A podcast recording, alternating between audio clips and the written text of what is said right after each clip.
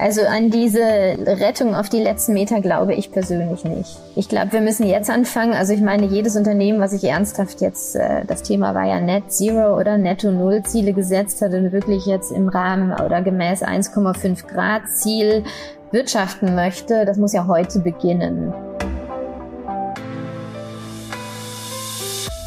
Die Gretchenfrage. Was ist nachhaltiger? Die Gurke mit oder ohne Plastik? In dieser Folge geht es um kontraintuitive Fakten der Nachhaltigkeit, denn nicht immer ist das, was man für nachhaltig hält, tatsächlich auch so. Und wir wollen aufräumen mit drei Mythen oder Fehleinschätzungen im Thema Nachhaltigkeit. Und damit herzlich willkommen zu Gewinne Zukunft, der Podcast für Professionals, die wissen, dass Nachhaltigkeit komplex ist, die Umsetzung und die Kommunikation davon wirklich viel Wissen braucht. Mein Name ist Zackes und ich freue mich, dass ihr mit an Bord seid. Und natürlich freue ich mich enorm auf meinen Gast heute, denn mit ihr gibt es nicht nur einen Einblick in eines der größten Unternehmen der Schweiz, die Mikro, sondern sie ist auch absolute Überzeugungstäterin. Sie ist einerseits Projektleiterin Nachhaltigkeit der Mikrogruppe, andererseits aber auch Vorstandsmitglied bei Endeavor, einer Not-for-Profit-Organisation für nachhaltige Innovation und Mitglied im Stiftungsrat der Stiftung Natur und Wissenschaft. Herzlich willkommen, Anna Peters. Hallo, Zackes, schön hier zu sein. Du hast mir versprochen, dass wir heute aufräumen mit drei Mythen um drei der wichtigsten Themen auch in der Nachhaltigkeit, nämlich das Thema Verpackung, das Thema Regionalität und Logistik und das Thema Transformation. Ich nenne es mal, wir machen einfach alles grün, was wir bisher kennen und dann ist schon gut.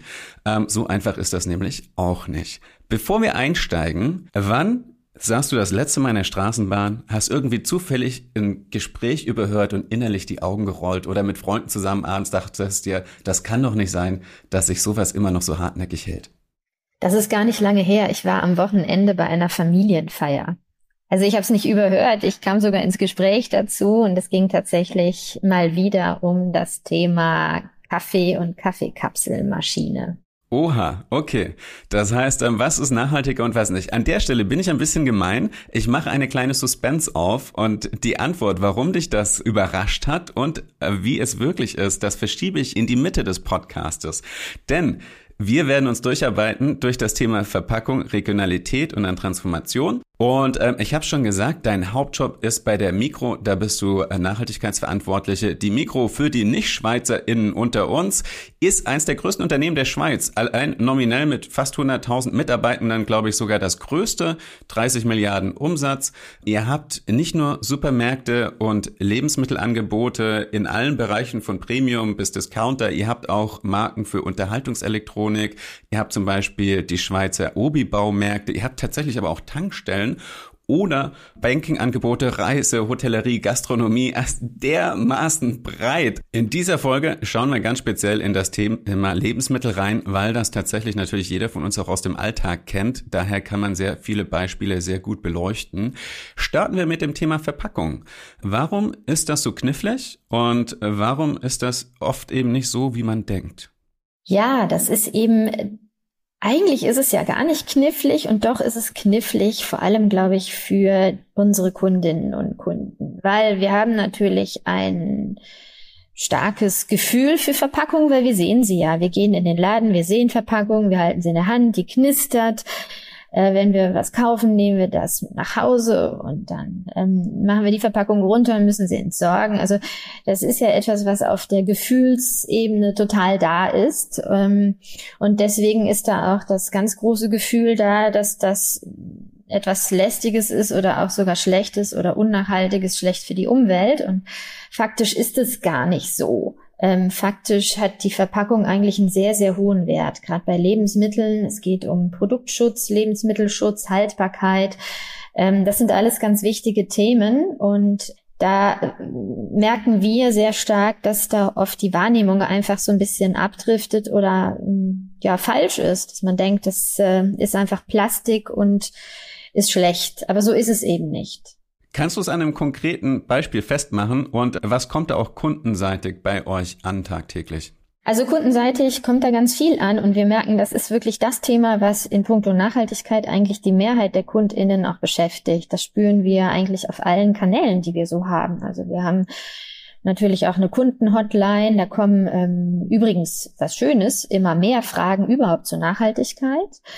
Und das höchste Thema, das wichtigste Thema sind da die Verpackungen vor allem eben als Störfaktor. Also es wird immer wieder gefragt, äh, warum ähm, muss denn um einen Salat ein Plastik sein oder um eine Gurke zum Beispiel? Und da wäre ich auch bei dem fast schon prominentesten Beispiel, die verpackte Gurke, die im Sortiment oder im Supermarkt liegt, die ähm, für viele, viele so, ähm, ja, so ein Dorn im Auge ist. Also man muss sich vorstellen, ähm, es gibt wirklich einen sehr, sehr guten Grund, eine Gurke zu verpacken, vor allem wenn es keine Gurke ist, die ähm, aus, aus dem eigenen Land kommt.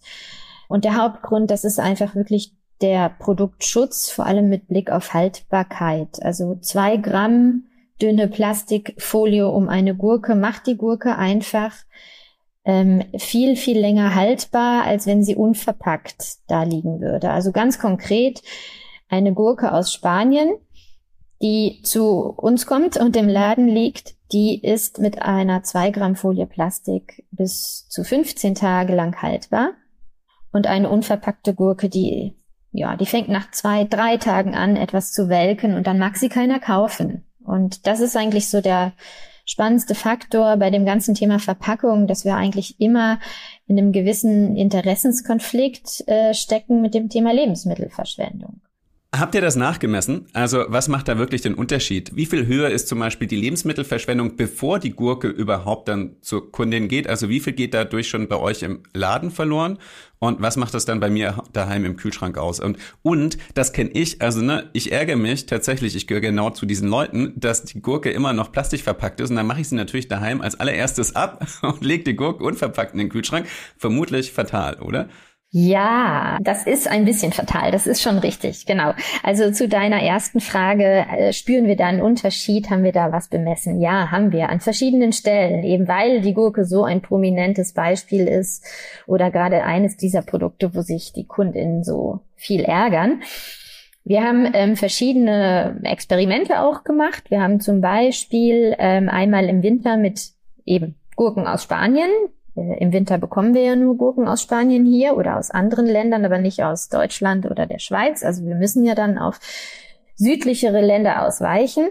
Da haben wir Gurken ausgezogen, also nicht verpackt, und haben mit verschiedenen anderen Optionen, ähm, Verpackungsoptionen geguckt, ob, ähm, ob wir damit vielleicht äh, eine Alternative schaffen, aber es hat nicht funktioniert. Wir hatten wirklich achtmal mehr Lebensmittelausschuss, also wir mussten achtmal mehr Gurken im Geschäft wegwerfen, als wenn eine Folie drum gewesen wäre. Und das ist eben, wie gesagt, eigentlich der größte Skandal, weil ähm, weil ja tatsächlich eben nicht äh, in der Verpackung der ökologische Fußabdruck drin steckt von einer Gurke, sondern vor allem im Produkt selber. Also alles das, was vorher anfällt bei der Produktion und jede Gurke, die wir wegwerfen müssen, die nicht verzehrt wird, da werfen wir eigentlich auch alles mit weg, was vorher in den Anbau dieser, dieser Frucht äh, letztlich reingelaufen ist, ne? von Boden bis Wasser, Energie, aber auch womöglich eben ähm, Düngemittel etc.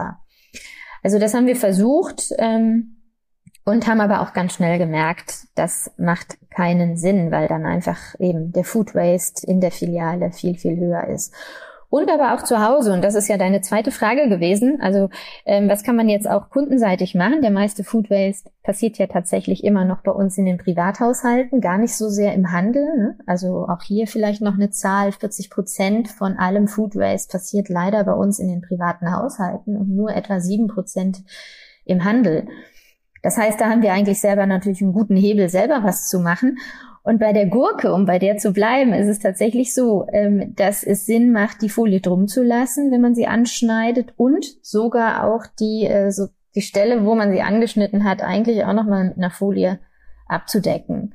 Und übrigens gilt das natürlich auch für die unverpackte Gurke. Selbst wenn ich im Sommer in Deutschland die unverpackte Gurke kaufe und die auch ähm, möglichst hoffentlich schnell verzehren will, am besten, wenn man sie nicht gleich auf einmal auf ist, dann auch an der Anschnittstelle kurz mit ein bisschen dünner Plastikfolie bedecken. Oh, weia, ich befürchte, dass gerade die von uns, die besonders nachhaltigkeitsorientiert sind, da wirklich über einen großen Schatten springen müssen, um, um diesen Gedanken zu verdauen und sich vielleicht sogar Frischhaltefolie zu besorgen. Interessant, interessant. An der Stelle gibt es kurz wie immer einen Einblick in ein zur Folge passendes Sustainability Offering von meinem Werbepartner IBM. Diesmal musste ich mir kurz überlegen, ob ich das überhaupt so bringen kann, denn normalerweise mache ich einfach meinen Podcast und dann im Anschluss klopfe ich bei IBM an und frage, ob sie dazu was Passendes haben und dann kommen sie meistens mit einem Report oder einem Case. Diesmal allerdings hatten sie tatsächlich einen Case bei Mikro. War nicht abgesprochen, passt aber perfekt, daher hier der Einblick. Die mit IBM verknüpfte Digitalagentur IBM iX hat nämlich Mikro dabei geholfen, die digitale Kommunikation zum Thema Nachhaltigkeit strategisch neu zu positionieren. Herausgekommen ist dabei ein Content Hub, der nicht das Unternehmen in den Fokus stellt, sondern die Kundinnenbedürfnisse rund um das Thema Nachhaltigkeit. Das heißt, die Kundinnen werden hier mitgenommen auf die Reise und bekommen jede Menge praktische Tipps oder Tricks für den Alltag. Wie zum Beispiel erkenne ich nachhaltige Produkte inklusive einem interaktiven Label-Quiz oder auch, was kann ich recyceln, Plastikflaschen, Batterien, Kaffeekapseln, was gehört wohin und vieles, vieles mehr. Nach wie vor gibt es natürlich auch noch die transparente Information über die Nachhaltigkeitsziele des Unternehmens, aber alles nun komplett anders aufbereitet und bereits mit doppelt so vielen BesucherInnen. Mehr Infos zum Case über den Links in den Show Notes oder direkt von Sustainability Specialist Ramon Dicanio auf LinkedIn. Und damit zurück zu Anna. Hast du noch ein anderes Beispiel? Die Gurke ist sehr plakativ, aber wahrscheinlich sagt er gut, Plastik macht in dem Fall Sinn, weil es ist ja dann auch ein Monomaterial, die dünne Folie, das heißt, die lässt sich gut recyceln, Klammer auf, sofern sie im richtigen Müll landet und dann das Recycling-System, das eben auch recycelt und nicht entweder verbrennt, verbuddelt oder nach Asien verschifft und dann ist dann in der Natur, Klammer zu. Trotzdem arbeitet ihr ja wahrscheinlich daran, Plastikalternativen zu etablieren. Also welche Möglichkeiten hat die Branche da? Beim ganzen Thema Verpackung und Verpackungsoptimierung kann man eine Menge machen. Jetzt vielleicht nicht mehr unbedingt bei zwei Gramm Folie, die ist schon sehr leicht und dünn, aber bei vielen, vielen anderen Sachen schon. Und da sind wir eigentlich ständig dran, auch zu schauen, gibt es Alternativen, die vor allem leichter sind, weil bei Verpackungen macht einfach das Gewicht das Allermeiste aus, den größten Unterschied. Wir haben zum Beispiel dieses Jahr an Ostern mal was Neues probiert. Wir haben einen Schokoladen-Osterhasen nicht in Plastik oder in Aluminium gewickelt, sondern in eine Verpackung, die bestand zur Hälfte aus Papierfasern und zur anderen Hälfte eigentlich aus einem Rest aus der Pommes frites-Produktion. Also aus einem Lebensmittelrest, wenn man so will. Also das war eine Form von Upcycling von ähm, Lebensmittelresten. Und das hat gut funktioniert. Wir haben festgestellt, das schützt genauso gut das Produkt wie andere nicht so nachhaltige Verpackungen und gleichzeitig konnte man diese ganze Verpackung als solches auch wirklich ins Papierrecycling geben. Das sind mh, hm, neue Wege, die wir versuchen, weil man muss ja eins sagen zum Abschluss. Natürlich wäre es schön, wenn man nicht viel Plastik mehr braucht für Verpackungen, weil wir einfach ja weg kommen müssen vom Mineralöl und das ähm, auch gerne äh, lieber im Boden lassen würden. Momentan gibt es einfach ähm, immer noch gute Gründe, Plastik zu nehmen. Das Gewicht habe ich schon gesagt, aber auch weil es sehr dehnbar ist und sehr effizient einsetzbar ist. Aber da wird die Reise noch weitergehen gibt es auch als Vertiefung eine wunderbare Folge mit Reinhard Schneider von Werner und Merz, der die Fahne für das Plastikrecycling sehr hoch hält. Also wer da in das Thema eintauchen will, äh, dem empfehle ich definitiv die Folge mit Reinhard Schneider. Aber trotzdem spannend, ein ganz wichtiger Punkt, dass ihr sagt, ihr habt außen Papier, innen Maisstärke und damit kann es trotzdem noch in den Papiermüll, weil fatal wird es ja, und das hatte Anja Schröder zum Beispiel als Beispiel mitgebracht in der Folge zur Green Claims Directive. Wenn du jetzt zum Beispiel für Wodka eine Papierflasche hast, die innen aber noch mit Plastik beschichtet ist und dann eigentlich nicht in den Papiermüll gehört, die Kundinnen wissen es aber nicht, weil es außen wie Papier aussieht und dann wird es ja richtig kompliziert und dann vor allem für die Entsorger und Recycler, die haben dann nämlich das nervige Ding irgendwo in in der Mischung drin und müssen das wieder rausholen und dorthin packen, wo es eigentlich hingehört.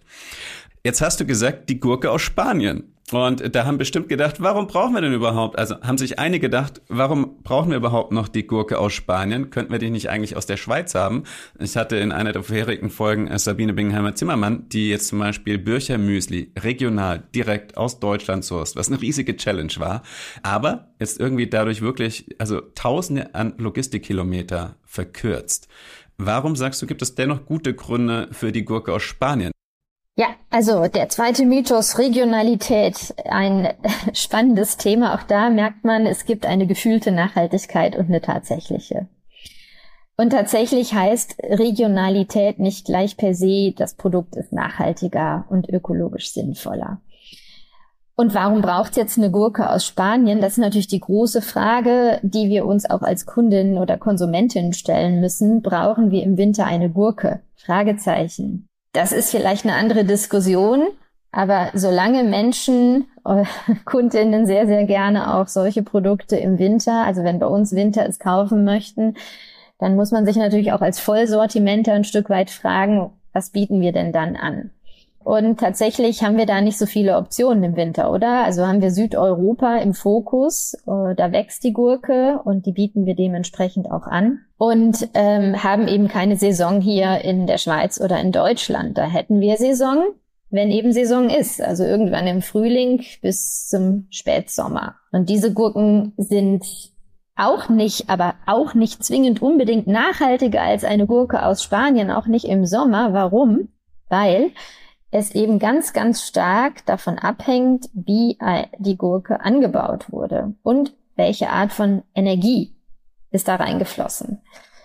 Die Gurke aus Spanien im Winter, die auf Sonnenenergie angebaut wurde, die zu uns gebracht wird, ist sicherlich die nachhaltigere Alternative als eine Wintergurke, die in Deutschland oder in der Schweiz in einem Gewächshaus gewachsen ist, das eben mit fossilen Energien betrieben wurde. Hast du konkrete Zahlen, vielleicht auch mit einem anderen Produkt? Jetzt haben wir schon äh, minutenlang über die Gurke gesprochen. Ähm, vielleicht gibt es ja auch Leute, die zuhören, die Gurken eigentlich hassen und sich schon innerlich schon längst abgemeldet haben. Das ist gut möglich. Stimmt.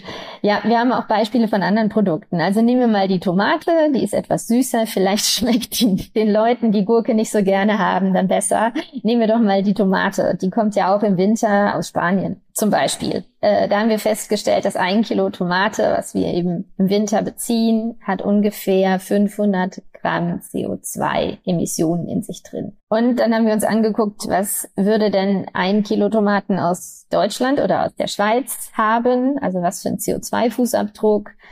Vorausgesetzt, die wachsen eben in einem Gewächshaus, was auf fossilen Energien läuft. Und das ist tatsächlich fast das Zehnfache. Also es sind rund 4,5 Kilo CO2-Äquivalente, die ein Kilo Tomaten aus der Schweiz haben. Gar nicht so einfach, weil ich kann mir vorstellen, dass Regionalität bei Kunden sogar emotional noch viel tiefer verankert ist als Nachhaltigkeit, oder? Wie nehmt ihr das wahr? Ja, absolut. Also es gibt ja auch immer wieder die Ratschläge, auch auf einschlägigen Nachhaltigkeitsblogs. Ne? Ähm, kauf regional, dann bist du auf der grüneren Seite. Es wäre ja schön, wenn es so wäre, dann wäre das Leben so ein bisschen einfacher und der Einkauf auch einfacher zu gestalten. Aber faktisch ist es eben einfach nicht so, weil man muss einfach sagen, es ist wie beim Thema Verpackungen. Es geht gar nicht so sehr um die Verpackung, die Herstellung und die Entsorgung. Und bei der Regionalität, da reden wir ja über den Transport, ne? also die Distanz, die ein Produkt zurücklegt, bis es dann im Laden liegt. Diese beiden Themen machen einfach, wenn man sich eine CO2-Bilanz eines Lebensmittels anschaut, gar nicht so den großen Batzen aus. Also bei der Verpackung sind es drei Prozent ungefähr an CO2 ähm, Emissionen, die anfallen bei einem Lebensmittel und beim Transport sind es etwa fünf bis zehn Prozent. Das hängt noch ein bisschen vom Transportmittel ab. Also Flugware ist immer schlechter. Aber an sich ist das jetzt nicht der große Batzen. Der große Batzen bleibt einfach die Anbauweise oder die Produktion, der Anbau eines Produktes und all das, was dort eben an Ressourcen reinfließt. Und das muss man einfach immer in Relation stellen. Deswegen ist regional auch nicht gleich das viel bessere Produkt oder das nachhaltigere Produkt. Da würde ich wahrscheinlich noch ein paar Klammern aufmachen, weil bestimmt gerade jetzt ähm, ja aber Kommentare gedanklich bei einigen ZuhörerInnen stattfinden. Ich glaube, ja aber jetzt zum Beispiel konkret das Birchermüsli von Sabine Bing, also von Regionik, die das ja auch im Namen schon haben, da ist eben der Unterschied, die bauen das hier in Agroforstsystem oder regenerativ an und eben nicht in einem fossil betriebenen Gewächshaus. Also das heißt, da ist der Anbau hier nachhaltiger. Aber wenn das nicht so ist, dann ist die Gurke aus Spanien besser oder die Tomate. Aber auch da, wenn sie jetzt nicht zufälligerweise in einem Gebiet steht, wo es schon krassen Wassermangel gibt oder der Boden auch. Also ich glaube, das sind unterschiedliche Faktoren, die sehr komplex sind, die man abwägen muss. Aber unterm Strich, also wären die Anbaubedingungen mehr oder weniger vergleichbar oder äh, günstiger in Spanien, deutlich günstiger in Spanien, dann macht das einfach Sinn, das Zeug von dort aus herzuholen. Also wir haben ja jetzt äh, sehr stark auf ähm, das Thema CO2 abgehoben und den CO2-Fußabdruck, aber der Fußabdruck eines Lebensmittels ist ja noch viel mehr als das CO2, sondern sind ja eben auch noch andere Themen drin, also das Wasserfußabdruck ja auch. Ähm, da haben wir natürlich ähm, bei der Gurke aus Spanien dann nochmal eine andere Thematik, weil ähm, im Südspanien ja einfach das Wasser auch knapper wird. Das sind all diese komplexen Abwägungen und konkurrierenden Faktoren, die man ausbalancieren muss. Also ich glaube, Philipp Buddemeyer redet da ja auch immer drüber, dass es man eben so eine Ambiguitätstoleranz braucht oder auch wirklich komplexe Matrixen, um das durchzurechnen. Also quasi machen wir lieber großen Wasserfootprint und sparen uns an der anderen Stelle Düngemittel oder andersrum und wie trifft man aus all diesen Faktoren den, den bestmöglichsten Mix und wo können, wo haben wir vielleicht auch Hebel? Ähm, also können wir jetzt in Spanien zum Beispiel eine Wasseraufbereitungsanlage hinstellen, dann hat sich das ja auch ganz schnell erledigt. Ja, das ist wahr. Und das ist halt die ganze Problematik. Ne? Man merkt eben, ähm, wir sprechen ja heute über drei Mythen und haben das Thema ja jetzt mal so auf drei Themen runtergedampft. Also Nachhaltigkeit im Lebensmittelsektor. Und das Thema ist einfach so komplex. Und die Schwierigkeit ist tatsächlich, weil es nicht so schwarz-weiß gibt, wie macht man das dann auch wiederum den KundInnen klar? Um welche Art von Orientierung kann man liefern, damit der Supermarkteinkauf nicht zum Spießrutenlauf wird? Weil keiner hat ja die Zeit, sich hier jedes Produkt irgendwie vorher zu studieren. Was ist jetzt äh, der Wasserfußabdruck in der Region XY und ist äh, eine dünne Plastikfolie jetzt sinnvoller als eine etwas dickere äh, Papierbeschichtung etc. Ähm, das ist sicherlich auch die Verantwortung des Handels, da tatsächlich auch ähm, Transparenz reinzubringen und Klarheit. Wir versuchen das ein Stück weit beim Thema Verpackungen. Wir haben seit äh, gewisser Zeit jetzt so eine Art, ähm, wir nennen das M-Check, M von Mikro, also eine Art äh, Sternesystem auf unsere Produkte drauf gemacht. Und da gibt es auch die Rubrik Verpackung, da kann man relativ schnell erkennen, das sind so ökologisch sinnvollere Verpackungen. Das sind die mit den vielen Sternen und die, die nicht so sinnvoll sind, die haben weniger Sterne. Okay, finde ich gut. Also Orientierung bieten macht Sinn, vor allem weil die Kunden dann halt auch vergleichen können. Also wir hatten jetzt schon zwei Mythen, eine dritte steht noch aus. Trotzdem nur ganz kurz als Zwischenfrage. Die eine Komplexität ist, das den Kunden zu kommunizieren. Wie macht ihr intern die Komplexitätsabwägung? Also habt ihr irgendwie ein Tool für euch im Unternehmen, um all diese Faktoren gegeneinander auszubalancieren? Oder habt ihr ein Framework, um das durchzurechnen? Wie geht ihr davor aus Sustainability verantwortlichen Sicht? Ja, also der M-Check, von dem ich gerade gesprochen habe, der ist äh, nicht nur ein externes Tool, der ist jetzt nicht nur eine Art Label für die KundInnen. Übrigens haben wir da ähm, noch mehrere Rubriken auch im Angebot. Ähm, also CO2-Bilanz ist das eine, das Produkt ist Verpackung. Der ist aber auch, und das ist das äh, Tolle daran, der ist auch für uns intern eigentlich äh, eine super Maßnahme, um erstmal auch für uns selber Transparenz in unser Sortiment reinzukriegen. Weil da sitzt jetzt keiner, der macht irgendwie so mal irgendwie Daumen rauf oder runter pro Produkt und sagt, da geben wir mal vier Sterne oder zwei, sondern wir berechnen das wirklich. Und dahinter äh, liegen auch wissenschaftliche Methodiken, auch mit Partnern. Für die Nerds, die zuhören, also welche Partner oder Datenbanken kannst du empfehlen? Also wir arbeiten zum Beispiel mit der Firma Intep oder auch mit der Beratung Trees. Und äh, gerade wenn es so um CO2-Bilanzierungen geht, sind wir da recht eng mit denen unterwegs und schauen uns dann wirklich bei unseren Eigenmarkenprodukten sehr dezidiert eben wirklich an, was haben die für einen CO2-Fußabdruck, ähm, wir schauen uns an, welche Packung ist da drum, was wiegt die, was ist das für ein Material. Also das Ganze ist schon fundiert, dauert auch dementsprechend lange, das alles zu machen. Da sind wir auch noch nicht fertig. Wir haben ja sehr, sehr viele Eigenmarkenprodukte, weil wir eine eigene Industrie haben. Wir produzieren sehr viel. Und das ist jetzt auch noch eine Reise. Also wir haben momentan ungefähr 5000 Produkte mit diesem M-Check ausgelobt. Und da fehlen aber noch viele Tausende. Aber es ist eben ein zentraler Faktor, um den ja, Leuten in den Filialen eine bessere Orientierung zu geben, aber auch, und das war ja dein, deine Frage, ja, was, was, was bringt uns das intern? Wir haben einfach gemerkt, es schafft auch intern Druck, weil unsere Einkäufer, wenn die sehen, dass ihre Sortimente zum Teil vielleicht nicht so viele Sterne haben, dann motiviert das natürlich nach Produktalternativen auch Ausschau zu halten, die dann eben nachhaltiger sind, sei es beim CO2 oder auch bei, bei Verpackungen. Also es schafft auch in der Einkaufspolitik einen gewissen Druck oder auch einen gewissen, gewissen sportlichen Wettbewerb, ähm, nach Produkten Ausschau zu halten, die dann äh, eine bessere Bilanz haben. Jetzt äh, kam eigentlich schon ein paar Mal die perfekte Vorlage noch für unseren dritten Mythos und das ist, wir machen mal schnell alles grün und nachhaltig und dann ist wieder die Welt in Ordnung und wir können eigentlich so weiter konsumieren und leben, wie wir das kennen. Ähm, du hast ja schon gesagt, eben die KonsumentInnen wollen halt auch ein breites Warenangebot und dergleichen. Also angenommen, und wir gucken jetzt wieder auf den Lebensmittel- und Supermarktbereich. Wir wären wirklich mit dem innerhalb der planetaren Grenzen und innerhalb der Klimaziele bis 2050. In was für einen Supermarkt würde ich denn da reinlaufen? Also würde ich den wiedererkennen? Ja, das ist ja jetzt fast die Gretchenfrage, von der du am Anfang gesprochen hast, ne? mit der wir uns natürlich auch beschäftigen. Ähm, wir haben das mal für uns auch intern so ein bisschen durchdacht, weil wir haben uns ja im Punkto Klima auch die wissenschaftsbasierten Ziele gesetzt, dass wir bis 2050 netto null sein wollen und sind ja auch Mitglied der Science-Based Targets Initiative und haben da auch den Druck jetzt auch äh, konstant zu zeigen, was wir machen, weil wir uns ja validieren lassen von denen. Und wenn man sich dann mal überlegt, äh, bis 2050 90 Prozent unserer Reduktionen, die wir heute haben, die gibt's nicht mehr.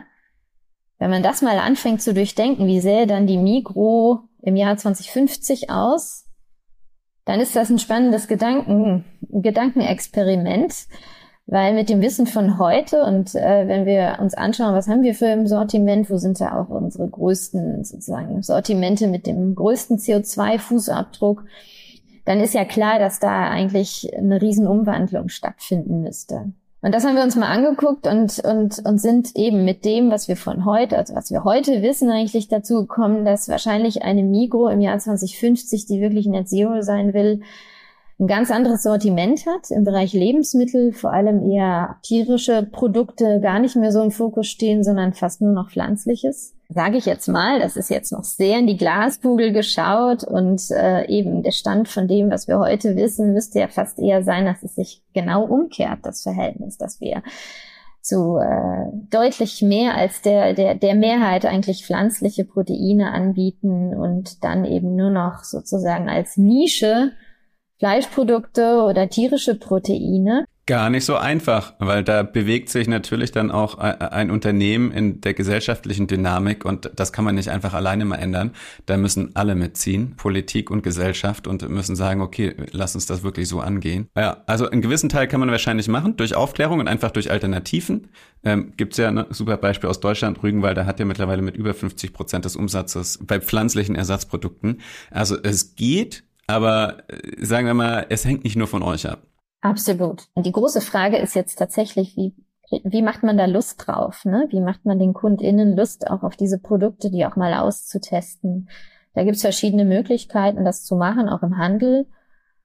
Und da müssen wir auch noch äh, Gas geben, dass man ähm, einerseits diese Produkte, also pflanzliche neben tierischen, auch gleichstellt, sei es in der Werbung, aber auch preislich dort ähm, auf eine paritätische Situation kommt, also ne, die Produkte nicht teurer macht. Das brauchen wir nicht vertiefen, aber ich wundere mich tatsächlich immer, warum hier in Deutschland zum Beispiel Hafermilch einfach so viel deutlich mehr kostet als echte Milch. Und das sind ja nicht nur der Unterschied in der Mehrwertsteuer. Äh, theoretisch, äh, um eine Lenkungswirkung zu haben, müsste es andersrum sein. Absolut. Zumal ja auch die Hafermilch schlichtweg von den darin steckenden Produkten und der Prozesskette auch einfach viel günstiger sein müsste. Ja, damit machst du jetzt ein großes Thema auf. Ne? Man darf ja nicht vergessen, es fließen auch noch sehr viele Subventionen in die Fleisch- und in die Milchwirtschaft. Mm. Und ich glaube, da gibt es keine so großen Unterschiede zwischen Deutschland und der Schweiz. Und äh, das ist dann natürlich eine politische Aufgabe, ne? dass sich da auch was verändern muss. Ne? Ein Thema für sich, dem widme ich vielleicht meine eigene Folge. Und auch nebenher, das wird wahrscheinlich nicht so kommen, aber die Deutsche Gesellschaft für Ernährung in Deutschland wiederum hatte zumindest theoretisch im Programm darauf hin zu sagen, also wenn wir es ernsthaft angehen, was ist einerseits gesund für den Menschen und andererseits eben gesund im Sinne von innerhalb der planetaren Grenzen, müssten wir runter auf eigentlich 10 Gramm Fleisch pro Woche. Also das heißt, sagen wir mal ein paar dünne Salamischeiben. Und ähm, da wäre nicht mehr das ein oder andere tägliche Steak auf dem Webergrill drinne. Also das ist tatsächlich ein ganz dickes Brett. Also da sieht man eben, ne, dass der Teller sich auch bei uns zu Hause ähm, umkehren muss, oder? Also sozusagen Hauptzutat sind die pflanzlichen und eine Beilage kann dann vielleicht ein bis zweimal in der Woche noch fleischlich sein. Das ist ja auch das, was die Eat Lancet Kommission sagt zum Thema planetare Ernährung. Ein Leitfaden, an dem wir uns auch orientieren übrigens, aber eben, da muss auch noch viel, viel passieren und ich glaube, wollen wir tatsächlich Netto Null erreichen, haben wir da einen großen Hebel. Der andere Hebel ist übrigens die Zirkularität, also wirklich Kreisläufe schließen, wo es geht. Nicht nur bei Verpackungen, eben gerade nicht, weil da ist ja gerade der Impact gar nicht so hoch. Natürlich ist es gut, da auch Kreisläufe zu schließen, ist klar, haben wir drüber gesprochen.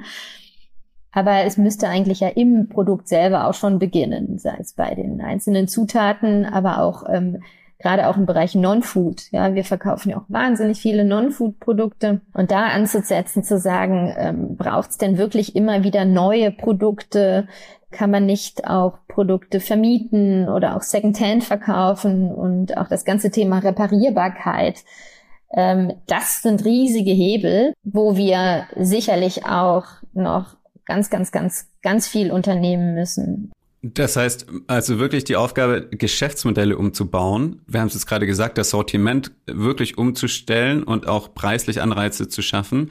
Und dann die Herausforderungen, ich, ich habe leider nicht die exakte Zahl im Kopf, aber selbst jetzt, wenn wir zum Beispiel über Textilien reden, so Branchenführer wie Patagonia, das, was sie an reparierten Klamotten haben oder an Klamotten, die zurückkommen und weiterverarbeitet werden und dann wieder, also eine alte Jacke, die dann später wieder als neue Jacke im Laden hängt, das ist im unteren einstelligen Bereich. Also ist wirklich vom Umsatz, den sie machen, ist das bisher noch ein signifikant kleiner Anteil und da sind sie schon der Branchenprimus. Das heißt, ähm, das dann noch mit anderen Marken auch in der Discounter-Richtung und für wirklich günstige und leistbare Klamotten umsetzen zu können, da ist noch richtig viel zu schaffen. Schaffen wir das mit den Technologien, mit den Recycling-Techniken, mit den Materialien, äh, die wir jetzt schon haben, oder brauchen wir noch irgendwo so eine Unicorn-Technologie, die vielleicht erst in zehn Jahren aufpoppt und uns dann noch schnell rettet auf den letzten Metern? Tja, also an diese Rettung auf die letzten Meter glaube ich persönlich nicht. Ich glaube, wir müssen jetzt anfangen. Also ich meine, jedes Unternehmen, was sich ernsthaft jetzt, äh, das Thema war ja Net Zero oder Netto Null Ziele gesetzt hat und wirklich jetzt im Rahmen oder gemäß 1,5 Grad Ziel wirtschaften möchte, das muss ja heute beginnen und muss heute den Weg loslaufen, auch wenn 2050 noch lange hin ist, gibt es ja auch Zwischenziele wenn man jetzt äh, sich wissenschaftlich basierte Ziele gesetzt hat, dann muss man ja auch bis 2030 schon äh, Ziele erreicht haben, also zum Beispiel 80 Prozent eben der, der ganzen Emissionen eigentlich ähm, runterbringen, die man im direkten Betrieb hat, also sogenannte Scope, 1, Scope 1 und 2, genau. Und auch schon 30 Prozent von denen, die man halt in der vorgelagerten Wertschöpfungskette hat, also sogenannte Scope 3. Und damit muss man ja heute anfangen. Da kann ich ja nicht warten, bis dann mal irgendwann die Wahnsinnstechnologie um die Ecke kommt, ohne auch zu wissen, ob die kommt. Also reduzieren ist ja auch erstmal das Ziel und dann gucken, was kann man denn vielleicht noch ersetzen, respektive womöglich dann auch ganz am Ende noch eben ausgleichen oder ähm, eben einfangen und in den Boden bringen, also Capture and Storage machen. Und diese Reise, ja, also da muss man jetzt loslaufen und eigentlich ja sein gesamtes Sortiment screenen und schauen, wo braucht's Veränderungen, wo braucht's Sortimentsveränderungen, wo braucht's auch eine Veränderung von Anbaumethoden. Das Thema hatten wir jetzt immer kurz angesprochen, ja. Stichwort auch da regenerativ oder zirkulär.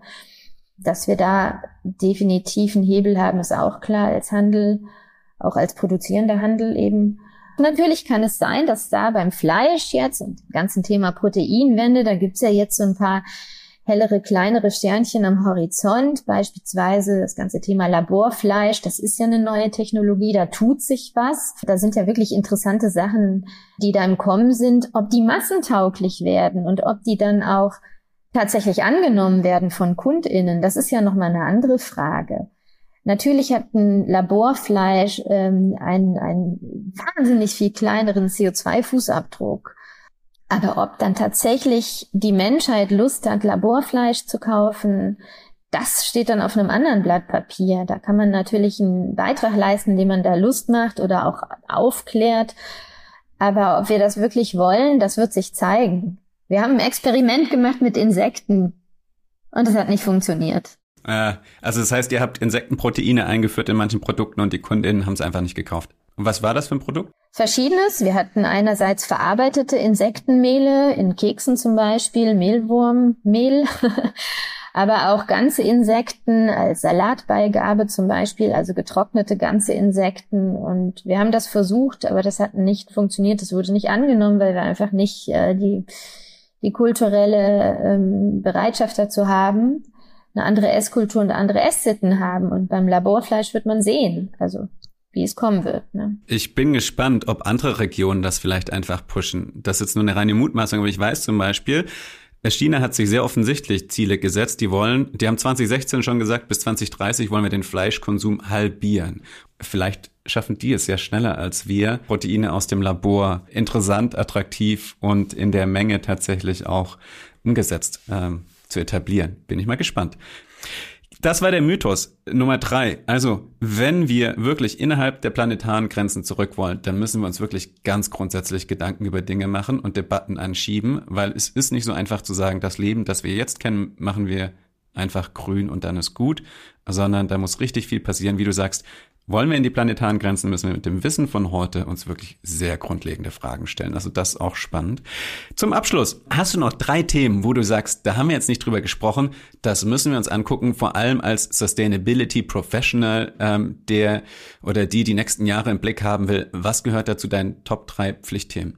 Naja, du hast jetzt die super Steilvorlage gemacht, du hast über die planetaren Grenzen gesprochen also das Potsdam Institut für Klimafolgenforschung, die das Konzept ja so miterfunden haben, die haben ja gesagt, mittlerweile sind sechs von neun der planetaren Grenzen eigentlich überschritten. Das heißt, wir leben ja eigentlich in einem Ausnahmezustand, wenn man jetzt einfach mal von der Perspektive auf die planetaren Ressourcen schaut. Und da sind drei sehr, sehr große Themen dabei. Das Thema eins ist sicher Wasser eng verknüpft natürlich mit Lebensmittel, Lebensmittelproduktion. Bringt uns ein bisschen zum Anfang zurück, zur Gurke. Die Gurke ist sehr wasserintensiv. Man braucht viel Wasser, um sie anzubauen. Gleichzeitig verliert sie es sehr schnell. Deswegen macht eine Folie Sinn, weil sie sonst sehr schnell verwelkt aussieht. Wir müssen das Thema Wasser angehen. Wir müssen aber auch das Thema Biodiversitätsverlust angehen. Auch eine der planetaren Grenzen, die überschritten ist. Und das dritte das ist das ganze Thema Land, Böden, Stichwort regenerative Landwirtschaft, das haben wir kurz angesprochen. Wie bauen wir Lebensmittel an? Wie können wir hohe Erträge erzielen auf einer möglichst kleinen Fläche, ohne dabei massiv ähm, die Ressourcen oder auch eben die, äh, die Böden kaputt zu machen. Das ist eine Riesenherausforderung. Also das sind drei ganz große Themen, die jetzt so auf die Branche im Retail, aber auch eben in der Lebensmittelproduktion jetzt äh, massiv zu uns kommen. Ist da das Knifflige dran auch, dass es einfach nicht so schön auf eine Kennzahl runterzubrechen ist, wie jetzt ähm, das Klimathema mit CO2 oder CO2-Äquivalenten? Absolut. Das ist ja das Spannende. Das große Klimathema, das hat jetzt ja auch die letzten Jahre sehr viel Mühe gekostet, das zu etablieren. Und da haben auch viele Unternehmen sind ja immer noch mittendrin.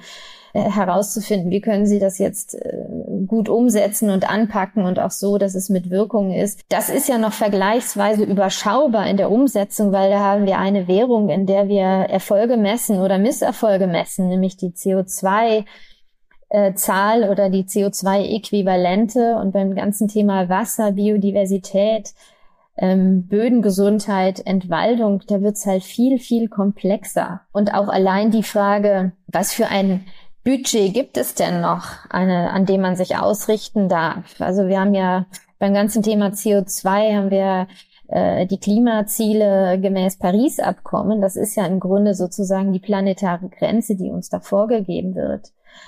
Beim Wasser ist das Ganze erstmal wahnsinnig lokal unterschiedlich. Und äh, halt auch deutlich schwieriger, weil wir alleine schon verschiedene Wasserarten haben. Wir haben Süßwasserreservoire, Grundwasser, wir haben aber auch das ganze Thema Verdunstung. Also Wasser ist nicht eine Währung.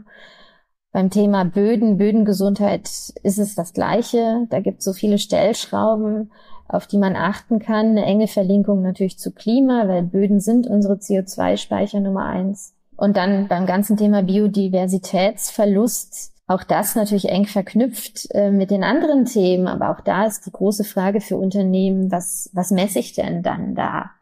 Messe ich dann noch das Vorkommen von Arten auf meinem Kartoffelacker? Also das ist alles nicht so leicht. Ähm, letztendlich geht es ja um den Schutz von Ökosystemen. Und ich glaube, da macht es auch Sinn, ähm, dass diese vier Themen, also Klima, Wasser, Böden und Biodiversität, gemeinsam zu denken, also holistisch. Äh, vielen Dank. So viele Themen und so viele Themen, die wir tatsächlich noch sehr ausschweifend vertiefen könnten. Jetzt allein, was wir jetzt zum Schluss aufgemacht haben. Also ich glaube, es gibt so viel zu tun, dass Stoff für noch sehr viele weitere Folgen da ist. Wir müssen aber noch den Spoiler auflösen, oder? Mit der Kaffeekapselmaschine. Oh, unbedingt, den hatte ich vergessen, die Kaffeekapsel. Mist, genau, das jetzt in der allerletzten Sekunde, in den allerletzten Sekunden. Warum ist die Kaffeekapsel besser als mein Pour-Over-Kaffee, den ich mir von Hand mit Filter mache? Warum ist die Kapselmaschine aktuell die nachhaltigste Methode, überhaupt Kaffee äh, aufzubrühen? Weil es eben nicht um die Verpackung geht. Der größte Fußabdruck beim Kaffee ist der Kaffee selber, also der Rohstoff. Wo wurde er angebaut? Wie wurde er angebaut? Auf Monokultur oder Agroforst? Wie viel Wasser ist reingeflossen? Auf welchen Böden ist er gewachsen? Welche Energie hat es gebraucht, um ihn anzubauen? Das sind die großen Fragen. Und die Kaffeekapselmaschine ist einfach wahnsinnig effizient, weil sie verwendet vom wertvollen Rohstoff Kaffee einfach im Schnitt fünf bis sechs Gramm und das ist halt sehr effizient. Man braucht also gar nicht so viel Kaffee für eine Tasse wie mit den anderen Brühsystemen. Und deswegen schneiden tatsächlich Kapselmaschinen in der Ökobilanz besser ab als alle anderen. Noch dazu sind sie meistens energieeffizient und wenn sie dann auch noch reparierbar sind, dann hat man gleich mehrere Vorteile mit einem Gerät erwischt. Ich hätte dich auch noch mal zusammen in die Folge mit Philipp Schallberger packen müssen, einem ähm, Fellow Schweizer sozusagen. Der war in Folge 31 zu Gast. Wir haben uns ausführlich über die Lieferketten von Kaffee unterhalten und wo da die Hebel sind, auch die Emissionen zu senken und zum Beispiel auf Biodiversität oder Wasser einzuzahlen. Super coole Folge, Folge 31, Kaffeemacher CH. Ich kann das Folgen auch auf YouTube extrem empfehlen, weil die genau das, was du beschrieben hast, wirklich bis ins letzte Detail durchtesten, inklusive der Milch und Hafermilch und Maschinen vergleichen mit dem Footprint. Also wer als Kaffeetrinker was bewegen will, der muss sich die Kaffeemacher anschauen. Super tolles Thema. Danke, dass du das noch mit eingebracht hast, Anna.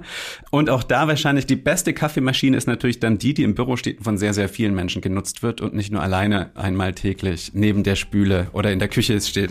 Sharing, Sharing, Sharing, eine der ganz großen Hebel, um die äh, Umweltziele bis 2030 schon zu knacken. Danke dir, dass du mich besucht hast, Anna. Danke für die Einladung. In dieser Folge waren so viele Querverweise auf andere Episoden, weil das Thema jetzt einfach wirklich in alle Richtungen strahlt. Insofern kann ich nur empfehlen, einerseits abonniert Gewinne Zukunft, um keine der folgenden Episoden zu verpassen, aber stöbert gerne mal, was schon angefallen ist. Wie gesagt, Folge 31 vertieft das Thema Kaffee. Folge 28 zum Beispiel geht ganz konkret auf Green Claims ein. Da besprechen wir zum Beispiel, warum die Wodkaflasche außen aus Papier und innen aus Plastik doch nicht so gut ist und Recycling mehr Sinn machen würde. Oder wir reden grundsätzlich darüber, wie anspruchsvoll die Transformation ist. Also geht am besten stöbern. Ich freue mich, dass ihr bei der nächsten Folge wieder mit an Bord seid und diskutiert natürlich jederzeit auf LinkedIn fleißig mit, wenn ihr euch mit anderen so spannenden Menschen wie Anna Peters verknüpfen wollt. Auf Wiederhören und bis zum nächsten Mal.